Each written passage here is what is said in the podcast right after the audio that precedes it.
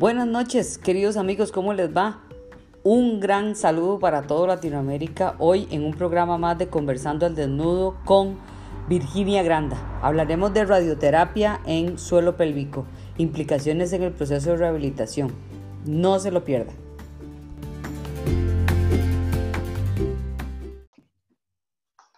Noches, ¿cómo están? Un saludo desde Costa Rica en un programa más de Conversando al Desnudo y hoy tengo el placer de tener a una gran amiga y colega, colega perdón, argentina, Virginia Granda. Hey, amiga, muchas gracias por compartir hoy con nosotros. ¿Cómo estás? Buenas noches, Vivi. Muchas gracias a vos. Muchísimas, muchísimas gracias. Muy contenta de estar acá compartiendo y justamente con vos más que nada. Yo bien, por suerte, eh, acá ya son las nueve y media de la noche en Argentina, este, así que terminando la jornada laboral y largando con esta hermosa charla que tenemos preparada para hoy. Bueno, me imagino que en Argentina siguen sufriendo mucho la pérdida del, gran astro. tres días de, de, duelo, Vivi, tres días. Sí, bueno. Creo que ni para San Martín hicieron tanto. Bueno, Virgi, eh, en realidad para los que te conocen, eh, Virgi es fisioterapeuta, kinesióloga, eh, también especialista del suelo pélvico y es compañera mía en una aventura llamada Diplomado de eh, Pelviperineal en la Universidad de Chile y tuvimos el placer de conocernos. Y como yo siempre les digo, Virgi, aquí lo que tratamos de hacer es hablarle al público en general, pero también entrarle a lo que es la fisioterapia en sí. Entonces, eh, el tema que vamos a tratar hoy, te lo cedo, explícanos un poquito para ese público general que no es fisio. Bien. Eh, lo que vamos a hablar hoy es la rehabilitación de piso pélvico en pacientes mujeres que hayan recibido algún tipo de tratamiento de radioterapia pélvica. Es decir, por ejemplo, pacientes mujeres con antecedentes de cáncer cérvico-uterino, de cuello uterino, de endometrio, em, podemos tener cáncer ovárico, este, cáncer de vejiga también, generan, digamos, dentro de la forma de tratamiento, una de las, de las técnicas que más se utiliza es la radioterapia. Y, y, es muy importante estudiar esta rama porque muchas veces pasa, y es con lo que más me sorprendió a mí, es el oncólogo pregunta sobre la calidad de vida del paciente después después del tratamiento y después de su eh, curación, o sea, hay que ver todo ese tema porque si bien sanamos un cáncer, hay, hay una calidad de vida por detrás de todo eso que es importante tenerla en cuenta. Y ahí entramos nosotros como kinesiólogos y todo el grupo interdisciplinario, sin dudas, porque hay muchas, muchas áreas. Eh, estamos hablando de la pelvis, que sabemos que la pelvis tenemos tres órganos fundamentales, eh, todo lo que es vejiga y tracto urinario, eh, tenemos útero y tenemos el recto y el intestino, ¿sí? Entonces, el colon. Entonces, eh, cuando nosotros hacemos una radioterapia, recibimos radioterapia, vamos a acaparar un poco más del campo de donde está el tumor. Entonces, siempre tiene algún tipo de repercusión en otro órgano, como así también en la parte muscular. Entonces, acá entramos eh, como nosotros fisioterapeutas a intentar mejorar, digamos, la calidad de vida de estos pacientes. Bueno, te cuento que tenemos personas muy queridas viéndonos, nuestra querida compañera Carola Montecillos, la maestra Ángela Ocampo de Colombia, así que, y Hernández también, así que chiquillas, si tienen alguna pregunta, estamos aquí dispuestas a responder lo que podamos. Y seguimos con el público en general. ¿A quiénes se les pone radioterapia para que la gente comprenda? Y ahorita entramos a suelo pélvico ya más profundo, pero a esos pacientes, ¿quiénes son los que requieren esta intervención? Que no nos toca a nosotros decidirla, pero ¿quiénes son y qué es la radio? Bien. Em, cuando hablamos de ese tema, precisamente tenemos que entender el tipo de grado de avance que tenga el tumor. En estos casos va a ser maligno, ¿sí? Por lo general, cuando se aplica radioterapia, quimioterapia adyuvante con una cirugía que es para sacar, por ejemplo, el tumor, eh, por lo general son tumores que son malignos, ¿sí? un cáncer maligno. En esos casos se eh, aplica y depende también el grado, porque muchas veces, por ejemplo, tenemos un grado 3, 3A, 3B, y sí o sí vamos a aplicar radioterapia después de la cirugía, ¿sí? Por ejemplo, si hace una histerectomía radical, vamos a poner de ejemplo, sacan el tumor y si estudian los bordes y los bordes todavía no están muy precisos, que se sacó todo sin tener ninguna complicación, se hace una radioterapia, una quimioterapia para eh, abolir, digamos, cualquier tipo de célula maligna que quede en esa zona. ¿sí? pero así como ataca. Ok, lo que quiero tal vez explicar a la gente que nos ve es que la quimioterapia se coloca a través de la sangre, que son químicos que se inyectan, por así decirlo, intravenosamente, y la radio es una, un as, ¿verdad? De alta... Hay dos. Ajá, dale. Hay dos tipos de radioterapia que son los que más se utilizan. Está la radioterapia de haz externo, que es este que decís vos, que el paciente está acostado sobre un equipo grande, el equipo manda direccionando como haces de radioterapia, como, es como un pequeño láser para explicarle al paciente en general, que va a inducir y va a llegar a la célula y va a generar, digamos, como una necrosis, una muerte en esa parte celular. La va a matar a esa célula. O sea, si había una célula maligna, chao, desaparece. va a ir generando, ¿sí? Otro tipo de eh, radioterapia que se utiliza es la braquiterapia, que es interna. ¿Sí? La braquiterapia va a ir, se coloca, por ejemplo, por el canal vaginal, se colocan, son como unos pequeños metalcitos, unas cosas chiquititas, unas semillitas, por llamarlo así, que van a irradiar más localmente, que es una de las terapias que más se está utilizando. ¿Por qué?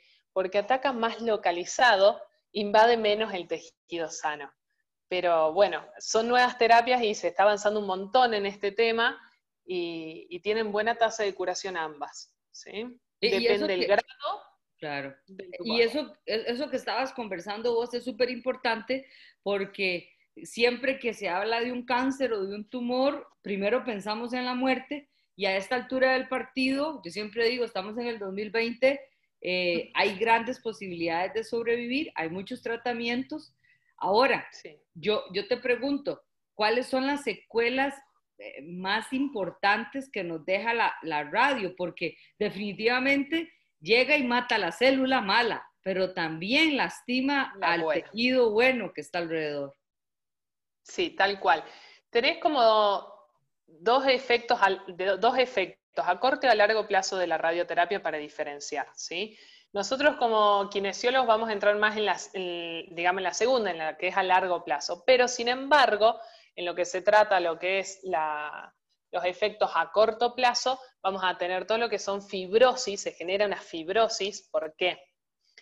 Porque cuando generan un daño celular, van a venir un montón de otras células y, van a intentar sanar esa zona que van a generar una inflamación en el lugar y esa inflamación después se tensa y queda una fibrosis, porque el tejido cambia.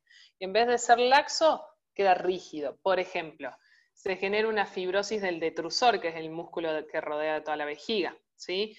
Eh, vamos a tener, por ejemplo, fibrosis de todos los tejidos musculares, o sea, el músculo elevador del ano, los músculos más profundos de, la pelvis. También puede generar cistitis, cistitis a nivel de, la vejiga, la más común cistitis hemorrágica a corto plazo. También se puede provocar una contracción vesical anormal por esta misma fibrosis, no se contrae de la misma forma ese detrusor, entonces va cambiando las presiones dentro de esa vejiga.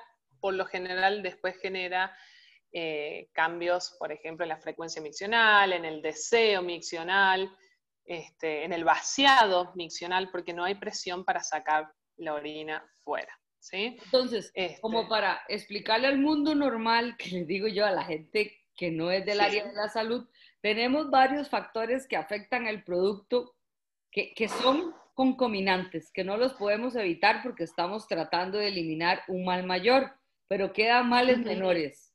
Y esta fibrosis nos altera la capacidad, digamos, de distensión de, la vejiga. Distensión. De, ¿Verdad? porque la vejiga yo siempre digo que es como, bueno, aquí en Costa Rica, como una bolsa de chorrear café, ¿verdad? O, como un globo que tiene la ah, capacidad de distenderse. Pero los tejidos que la rodean se ponen rígidos y fuertes y no permiten el movimiento. Y ese movimiento nos favorece a nosotros hasta en la hora de la defecación. ¿verdad? Ahí es donde hay tantas implicaciones en otras partes del cuerpo. Ahora, por ejemplo, ahora muy fisioterapéuticamente, yo, te pregunto, ¿cómo podemos, vamos como por triángulo, ¿verdad? Por parte anterior, medio y posterior, como para ir ubicándonos. A nivel de, triángulo anterior, o ¿qué, podemos hacer nosotros a nivel de, urinario? Bien, en la parte urinaria, esto me encantó, la verdad, la parte urinaria me encantó investigar y leer sobre esto. ¿Por qué? Porque tenemos dos cosas muy importantes. Primero, algunas cosas que puede aparecer en un porcentaje bastante amplio y con bastante evidencia científica es la incontinencia urinaria. ¿sí? De esfuerzo y también puede pasar de urgencia. ¿Por qué? Pero no por un tema de que la vejiga se active y, se active por demás, sino porque no se vacía. ¿sí? Entonces, hay dos tipos de alteración en la parte anterior que vamos a hablar de vejiga y uretra. En vejiga va a pasar que, lo que hablábamos recién, hay, una alteración en, el vaciado, sería, ¿sí? Es decir, cuando la vejiga se llena, no tiene la capacidad y la fuerza como para contraerse y expulsar la orina, ¿sí? Por otro lado, vamos a tener a nivel del uretra, que está también con evidencia científica, que disminuye, esto lo voy a hablar un poquito bastante médico, disminuye la presión de cierre uretral. ¿Qué quiere decir? Si este fuese el cañito de la uretra, la uretra tiene una capacidad de cierre para permitir que lo que esté en vejiga no salga, ¿sí? Por ejemplo, cuando nosotros tosemos, acá se, produce una presión en la vejiga y en la parte muscular y todo lo que rodea la uretra se cierra y permitimos la continencia, es decir, no tener pérdida. Pero en estos casos, este cierre no se produce con la misma fuerza, por lo tanto suelen tener a veces incontinencia, sea de esfuerzo, mixta, de urgencia, ¿sí? Hasta a veces se ha presentado enuresis nocturna durante la noche que moja en la cama. ¿Qué pasa? Esa presión de cierre está dañada tanto por lo mismo que hablábamos hace rato de la radioterapia, daña toda la parte mucosa interna de la uretra, como así también los músculos que la rodean. Entonces, como fisioterapeutas ahí tenemos muchísimo para trabajar eh, y falta evidencia en eso, la verdad. Podemos trabajar con ejercicios, se ha demostrado, se ha demostrado que eh, con ejercicios, por ejemplo, previos al tratamiento de la radioterapia, enseñándole al paciente, y después de la radioterapia, ejercicio de contracción, de fuerza, de resistencia, van a ayudar a que tenga un mejor resultado posterior al tratamiento de radioterapia. ¿sí? Eh, también creo yo, como, o sea, no, lo he visto en terapia, en evidencia científica, pero creo que terapias, por ejemplo, manuales, terapias este, tanto de ejercicios de todo el complejo, toda la cavidad abdominal en general, este, creo que pueden ayudar muchísimo y sin duda me parece que es un campo enorme para, trabajar y estudiarlo. y, en esta parte anterior, me parece a mí que estamos, habría que entrarle por detrás, por así decirlo, desde la cavidad vaginal, para tratar de hacer bastantes movilizaciones de terapia manual, ¿verdad? Para poder tratar de ver cómo favorecemos esa fibrosis, porque podríamos producir una hipermovilidad uretral, que más bien no sería como una hipermovilidad, sino más bien como una rigidez uretral, ¿verdad? Producto de, la fibrosis que estamos teniendo. Te comento que ya llegó México también, nos están viendo desde México y tenemos muchos fans viéndote, así que todas las compañeras y amigas les digo que nos pregunten, pregunten, pregunten.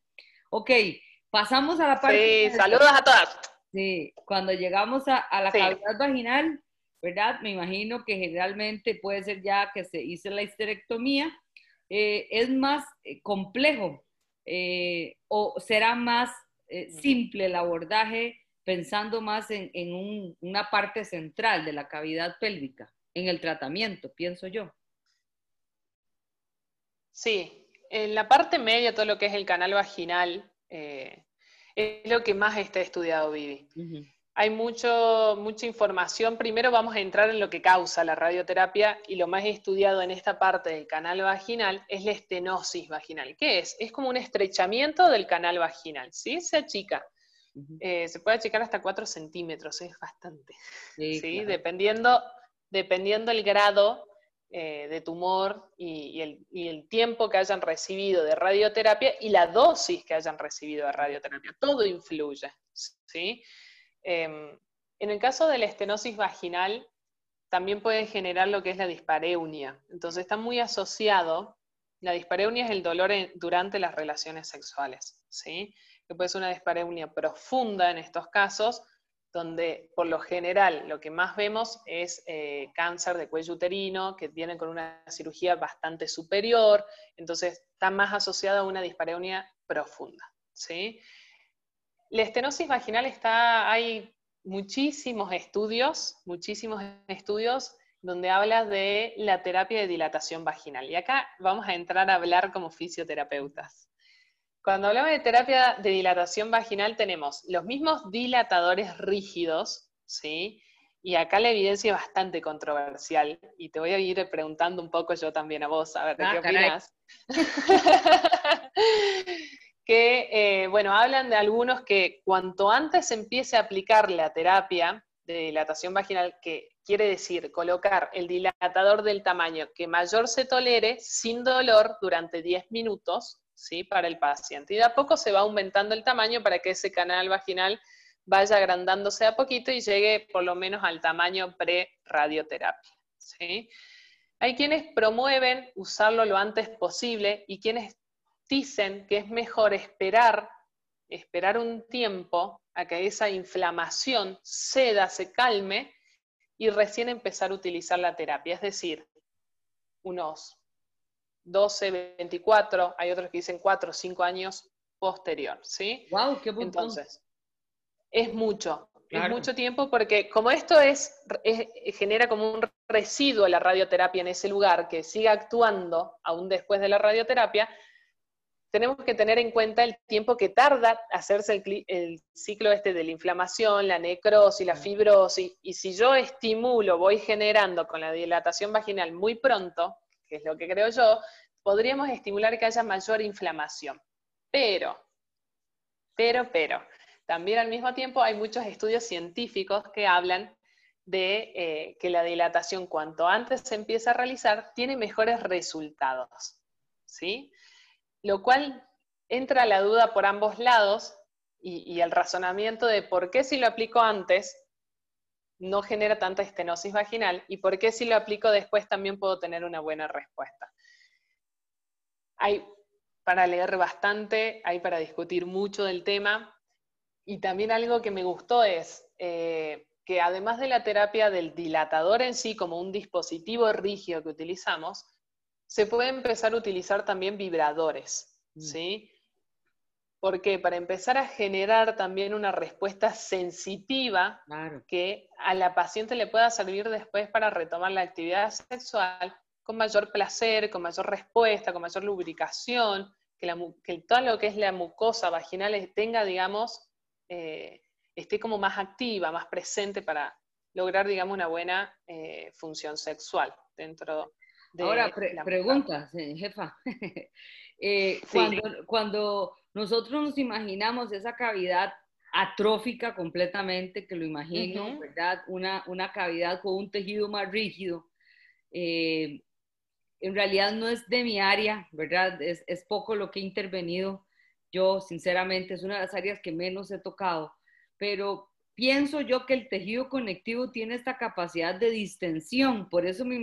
Ahora, mi pregunta más bien era, que vos sientes que un tejido, que, que un artefacto tan duro como un dilatador pueda permitir eh, una mayor inflamación. Yo pienso que más bien permite que el tejido conectivo, como, no es, como es plástico, al final de cuentas, perdón, y no es elástico, permite que abra. Pero vos crees que aumente el metabolismo. Eso es ahí donde yo me quedo como en la dudilla, porque no es que estamos produciendo vasomoción, no es que estamos produciendo una actividad más eh, móvil, sino más bien de, dilatación. Y sabes qué se me vino a la cabeza? Pensar en la utilización de los epinó para ir abriendo. Sí, sí, sí, sí, sí, sí. A mí me, me gustaba la idea del epino.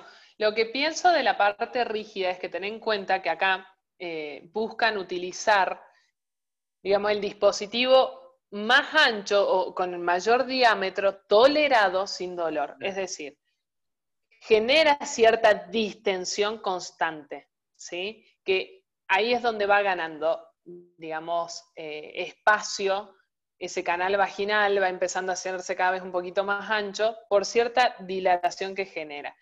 ¿Qué pasa? En el tejido conectivo totalmente de acuerdo, pero no nos podemos olvidar que también hay musculatura, ¿sí? Eh, musculatura estriada, musculatura lisa, que también está afectada. Entonces, ahí es donde entraba la discusión entre, entre distintos autores, este, y hubo un, hubo un, estudio que a mí, la verdad, me, me, encantó, que fue de Chantal Dumoulin, que bueno, ¿para qué presentarlas? es Chantal. Eh, bueno, ella eh, estudió mucho digamos, cómo afecta la radioterapia a la musculatura y cómo a través nosotros del ejercicio de musculatura ya estamos generando movilización y vamos generando menos fibrosis y, mayor elasticidad y mejor respuesta a todos los, eh, digamos, todos los, todos los efectos a largo plazo que se van a producir dentro de la radioterapia. Entonces, acá, cuando hablamos de dilatador, ¿por qué no podríamos sumarle a, la dilatación entrenamiento de la musculatura epizopélvico? Mira, El epino con contracción. Aquí te está haciendo una pregunta Laura Elena Montero que te pregunta, ¿el masaje perineal previo funcionaría para ayudar a la dilatación o estiramientos suaves? Yo creo que hay que tener cierto respeto también previo eh, al tipo de tumor y al tipo de cáncer, ¿sí? Y si ha tenido cirugía. Porque el masaje perineal puede ser muy suave, depende de quién lo haga, como puede ser muy agresivo, muy fuerte, muy profundo. Entonces, yo creo que hay que tener mucho cuidado de cómo hacerlo en estos casos, que sabemos que si estimulamos o tocamos una célula maligna, podemos seguir estimulando el crecimiento y la metástasis de ella, ¿sí? Em, yo creo que apuntaría yo más a enseñarle los ejercicios para que también durante la, aplicación de radioterapia tenga, digamos, esa herramienta de contraer y relajar solo, más allá del masaje. Que también el masaje lo puede hacer solo, pero nosotros no tenemos el control sobre cómo lo está haciendo domiciliariamente. Es menos riesgoso el entrenamiento, creo yo. Eh, yo creo... Ángela Ocampo, la maestra colombiana, nos dice que teniendo en cuenta que esa rigidez posterior a la radio, ¿qué tanto riesgo existe? Eh, ¿Qué tanto riesgo existe en presentar fístulas rectovaginales? Se nos adelantó, Ángela, a la parte posterior. Sí, sí, sí, sí. sí, hay presencia de fístulas, sí se da, se da bastante seguido, em, hay un porcentaje grande, es un efecto a corto plazo más que a largo plazo, se lo ve bastante rápido el tema de las fístulas. Entonces también yo por eso, justamente por eso, tendría cierto respeto con el masaje perineal. Lo haría de forma muy, muy controlada. No, no lo negaría, probaría, vería en qué paciente. Pero sí se presentan las fístulas. Claro. Sobre todo recto vaginales. Claro, porque, porque tenemos muy claro nuestra función en esta parte media de esta cavidad, ¿verdad? Donde yo creo que es donde tenemos muchísimo más accionar desde la parte del tejido conectivo, desde la parte muscular, de la parte de permanecer, mantener ese canal abierto, sea como sea, de alguna manera, o topárnoslo después para tratar de distenderlo. Ahora, en la parte a nivel rectal, eh, me imagino que existe mayor cantidad de compromisos en, la función defecatoria. Sí, en todo lo que es la parte posterior, digamos, ampolla rectal y esfínter, tenemos, se presenta muchas veces incontinencia fecal. Por lo mismo que hablábamos un poco de uretra, podríamos compararlo acá. En el esfínter anal, ¿qué va a pasar? La musculatura del esfínter anal se va a ver afectada, ¿sí? Depende, esto, depende mucho de, eh, vamos a hablar, por ejemplo, un cáncer genital femenino. Si yo tengo una vagina, una vagina y tengo toda una zona, hay que ver qué zona de vagina fue tratada, vamos a tener efecto en esta zona. ¿Sí? Posterior. O sea, por lo general hay mucho, pero digo, en la parte del esfínter, muchas veces se presenta y muchas otras veces no se presenta la incontinencia fecal.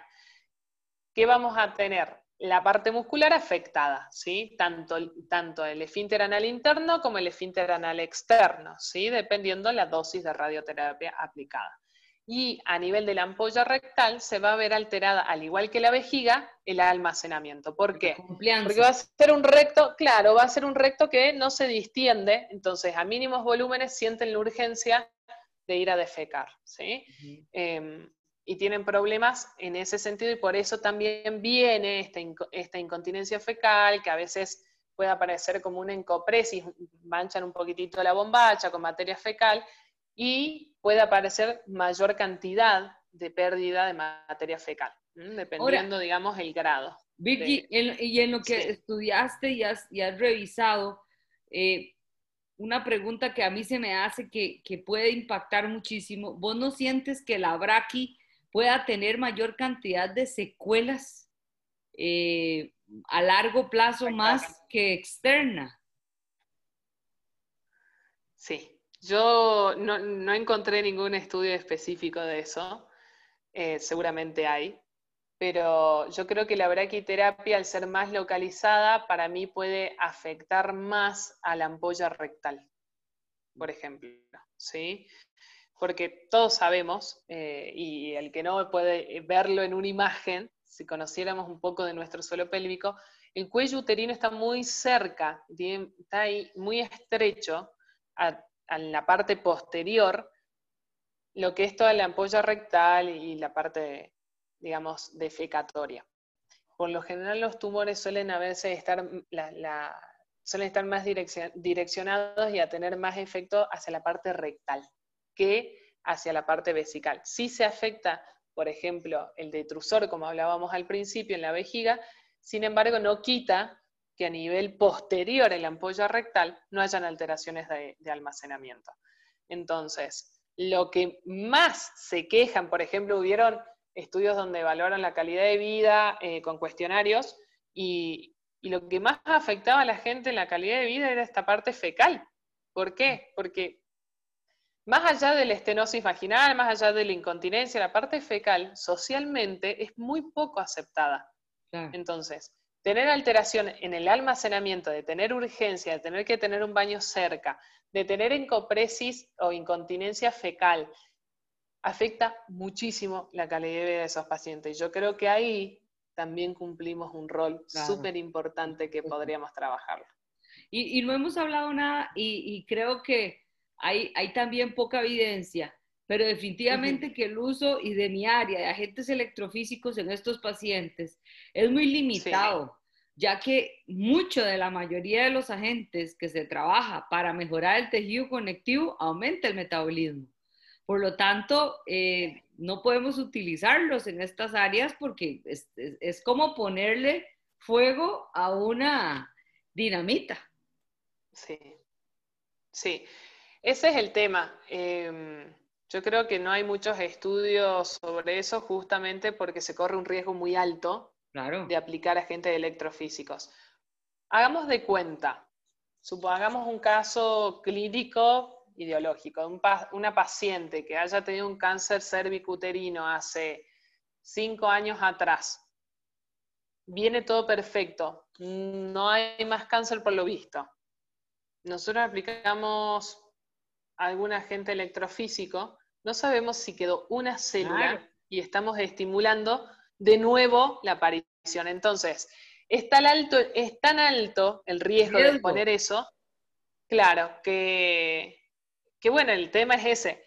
No hay muchos estudios justamente por eso, pero yo creo que quizás en un futuro si, si se pudiese estudiar estaría espectacular. Ahora, aclarando que el biofeedback sale de esta escena, ¿verdad?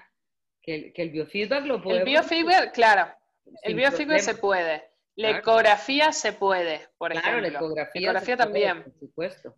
Em, podemos trabajar, este, el biofeedback es espectacular para trabajar en estos pacientes, porque vos les podés ir, es un incentivo de ir viendo cuánto contraen, porque obviamente, nos acordemos, a ver, hay estudios para que tengan una idea, la escala de Oxford, que va, de, va hasta 5, los pacientes oncológicos ya tratados con radioterapia tiene un, Oxford 2, la gran mayoría. Entonces, está tan debilitado que podemos trabajar mucho con el biofeedback y ser un incentivo para el paciente de ir mejorando ir viendo esa respuesta. Se puede trabajar con el pelvic fit o con, a Lucho lo conozco como pelvic fit, no sé cómo lo conoces vos. Pero el palito que mueve. Claro, tengo, mi cuñada, tengo a mi cuñada en mi casa porque estoy aquí en la casa de mi mamá, pero aquí está mi cuñada Laura, que es experta también en agentes electrofísicos, y me dice que nosotros hablamos de vibración, que al final de cuentas es también un agente electrofísico. Eh, pero me parece a mí que tal vez la frecuencia en que tiene el vibrador es más un agente más físico, literalmente físico para distensibilidad en los tejidos, ¿verdad? Con un herzaje diferente al que nosotros podríamos pensar en, en, otro tipo de agentes electrofísicos que produzcan eso, aumento del metabolismo, porque a mí me parece que la vibración trabaja muchísimo más en la propiocepción y en la distensibilidad de un tejido conectivo. El resto puede, bueno, una técara ahí no cabe, pero, o sea, ya hablaremos con Pilar. pero sería ideal. sí, claro. Vamos a hablar con Pilar, eh, la de Cap Energy, la próxima semana y creo que esta va a ser una pregunta. Pero definitivamente que da mucho susto. Yo te digo que siempre el hilo más delgado es el que se corta. Y lleva cinco años, bien. Sí. Le pones algo y, ay Dios, qué tortón. Sí, sí, sí, tal cual. Eh, yo creo que los vibradores no, eh, o sea, están, tan indicados justamente porque está comprobado que no, van a generar, digamos, alguna alteración en alguna célula que pueda llegar a activarse, alguna célula maligna y empiece, digamos, eh, a generar, digamos, de nuevo un tumor o alguna, alguna recidiva, digamos, de... y ahora, ¿qué, ¿qué, leíste o qué estudiaste, Virgi, sobre ejercicio terapéutico? sobre las recomendaciones de ejercicio. Bien, la que Chantal y, Bernals son las que me hicieron dos estudios muy interesantes. Uno fue exclusivo de mujeres y otro tanto de mujeres como varones, pero estudiaron la función muscular. Y, claro, ellas de, a través de, bueno, muy específico lo de ellas, como siempre, muy exacto, muy bueno el trabajo, logramos ver que a través, digamos, del, ejercicio de musculatura de piso pélvico, por ejemplo, pueden hacer distintos programas. Algunos experimentaban con adherencia de realizarlo una vez a la semana y otros realizarlo dos o tres veces por semana. Y, y por ahí a veces con menos veces a la semana tienen mayor adherencia, pero con más veces a la semana por ahí genera menos adherencia en el tiempo, pero al mismo tiempo también genera una buena respuesta una mejoría bastante grande. Eh, ¿qué, vas a, ¿Qué vas a lograr? Si, lo mismo que hablábamos hace rato, si yo empiezo a generar una musculatura que se mueva, ya estoy movilizando todo tejido conectivo, ¿sí? porque va todo junto, no podemos disociar una cosa con otra. Vamos a trabajar, por ejemplo, favorecer el cierre de, la uretra para que no haya incontinencia, vamos a disminuir la incontinencia. En la parte rectal exactamente lo mismo en lo que es el esfínter anal, que tenga mayor control para evitar la incontinencia. Ahora, eh, también genera mayor vascularización, por lo tanto, si al generar, contraer, relajar, contraer, relajar, generamos mayor vascularización, estamos favoreciendo que toda la parte digamos, eh, interna como la, mucosa vaginal, empieza a tener también mejor, eh, digamos, mejor respuesta a lo que podría ser sin los ejercicios.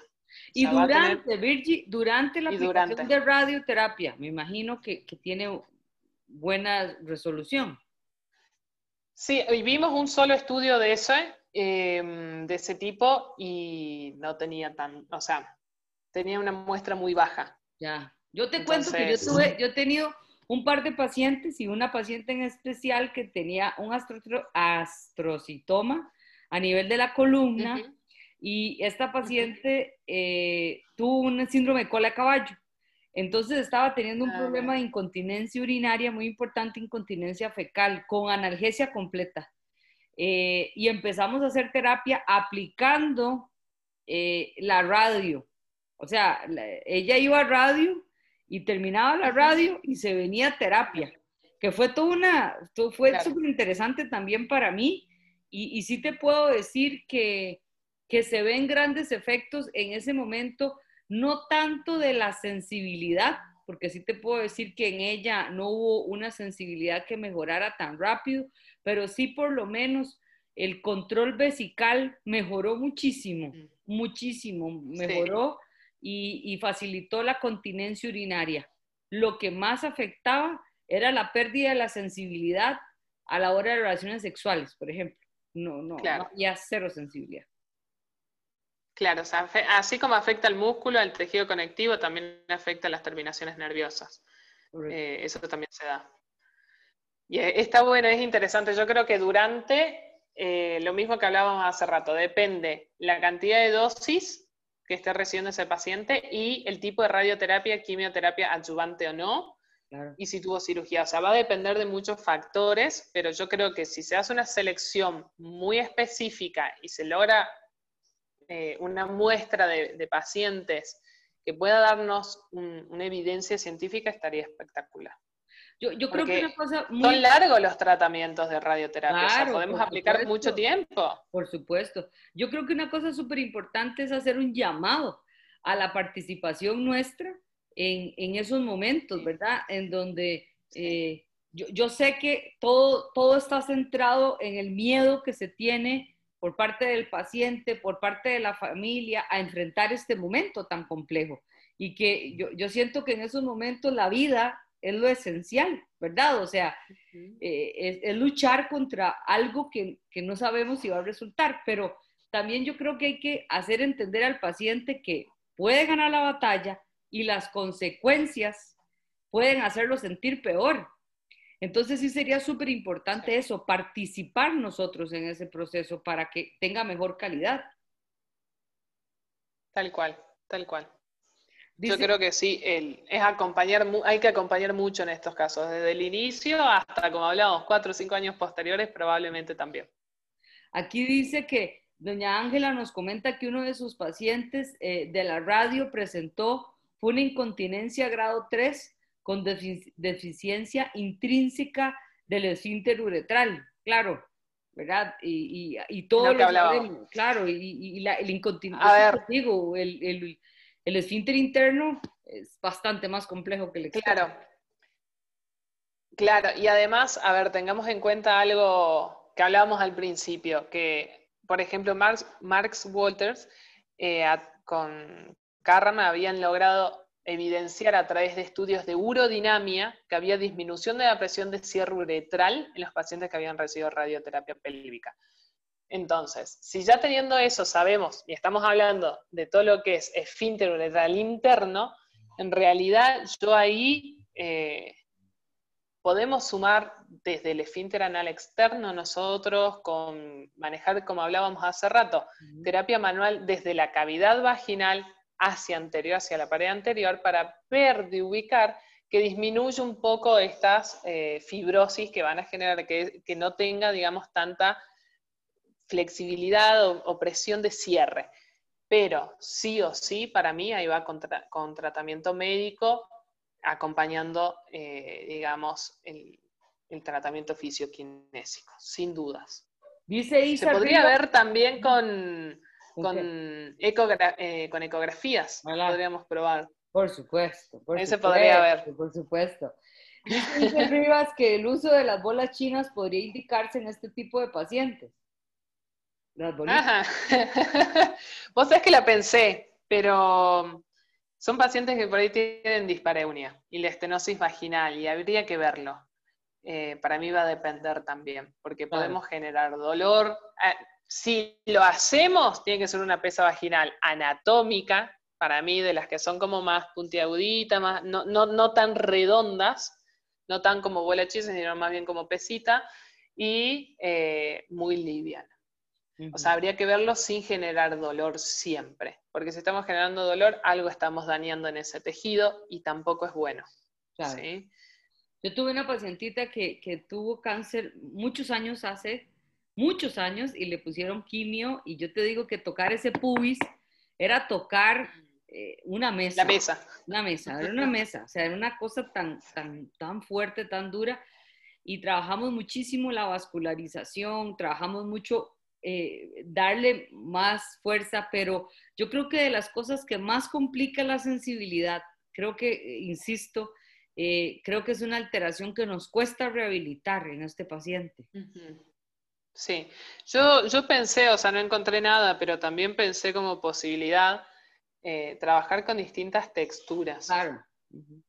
Porque más allá de los vibradores, que lo puede usar la paciente si lo siente o no, eh, podemos también trabajar con distintas texturas, desde un algodón hasta una, goma que sea un poquito más áspera, e ir probando y estimulando todos los receptores sensitivos.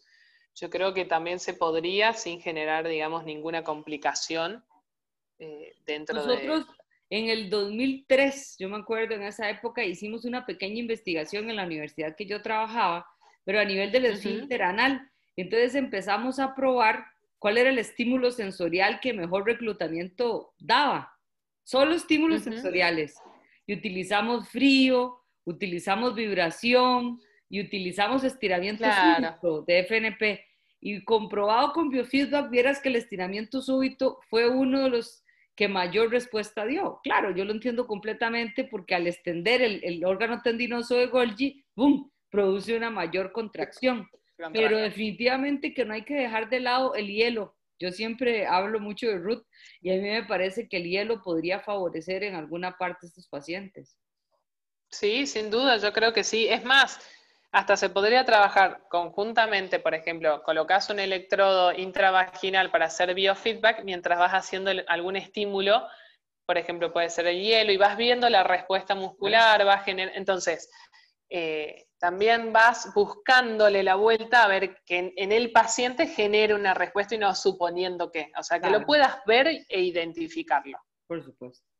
Puede ser desde un mini pinchacito, puede ser eh, lo que hablaba un algodón, puede ser el hielo, puede generar, o sea, si colocas un calor tiene que ser algo tibio, que no queme. Entonces, eh, hielo con vaselina. Hielo con vaselina también, porque el hielo quema.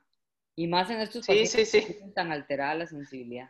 Bueno, Virgi, se nos hizo cortito, la hemos disfrutado, la, la hemos, hemos, creo que hemos aprendido todos y ha sido un tema muy rico. Creo que hay mucho en fisioterapia del suelo pélvico que hacer y yo creo que los pacientes nos lo agradecerían mucho. Así que motivar a la gente a, a, a trabajar en esta área. Me encanta ese tema tuyo, muy bonito. Gracias, Vivi. Contenta, la verdad, con, el tema. Yo entré en este tema sin saber con todo lo que me iba a encontrar y pensé únicamente en la estenosis vaginal, la dispareunia y después cuando empecé a ver más y más y más y todo lo que hay y todo lo que falta, eh, estoy como muy incendiada en seguir estudiando sobre el tema y, poder brindar por ahí un poquito más de información a todos los fisioterapeutas en esta área, así que el que esté interesado puede contactarse. Pura vida. Muchísimas gracias, de verdad. Eh, se me olvidó bajar la foto, pero sí comentarles que la próxima semana vamos a tener a Pilar, eh, la, la, gerente de... Pilar. ajá, Pilar, se me fue el apellido. De, de Cap Energy para hablar un poco de terapia y de los usos. Así que no se lo pierdan. Obviamente va a ser viernes 4 a la 1 de la tarde, Costa Rica por eh, el cambio de horario con España, que no podemos hacerlo aquí en nuestra hora latinoamericana. Pero Virgil, los vemos el lunes. Espero que nos vaya muy bien. Así es. Y, muchas gracias, muchas gracias de verdad. Fue súper ilustrativo y de verdad súper agradecida con todos los que nos vieron. Todo el mundo te está dando las gracias. Así que muchas gracias, Virgil. De verdad que la pases muy bien. Muchas gracias a vos, Vivi. Y bueno, éxitos también para el lunes, que vamos Vamos, nos va a ir bien, nos va a ir bien a las dos. a todas. Que estés muy bien, amiga. Igualmente. Bye.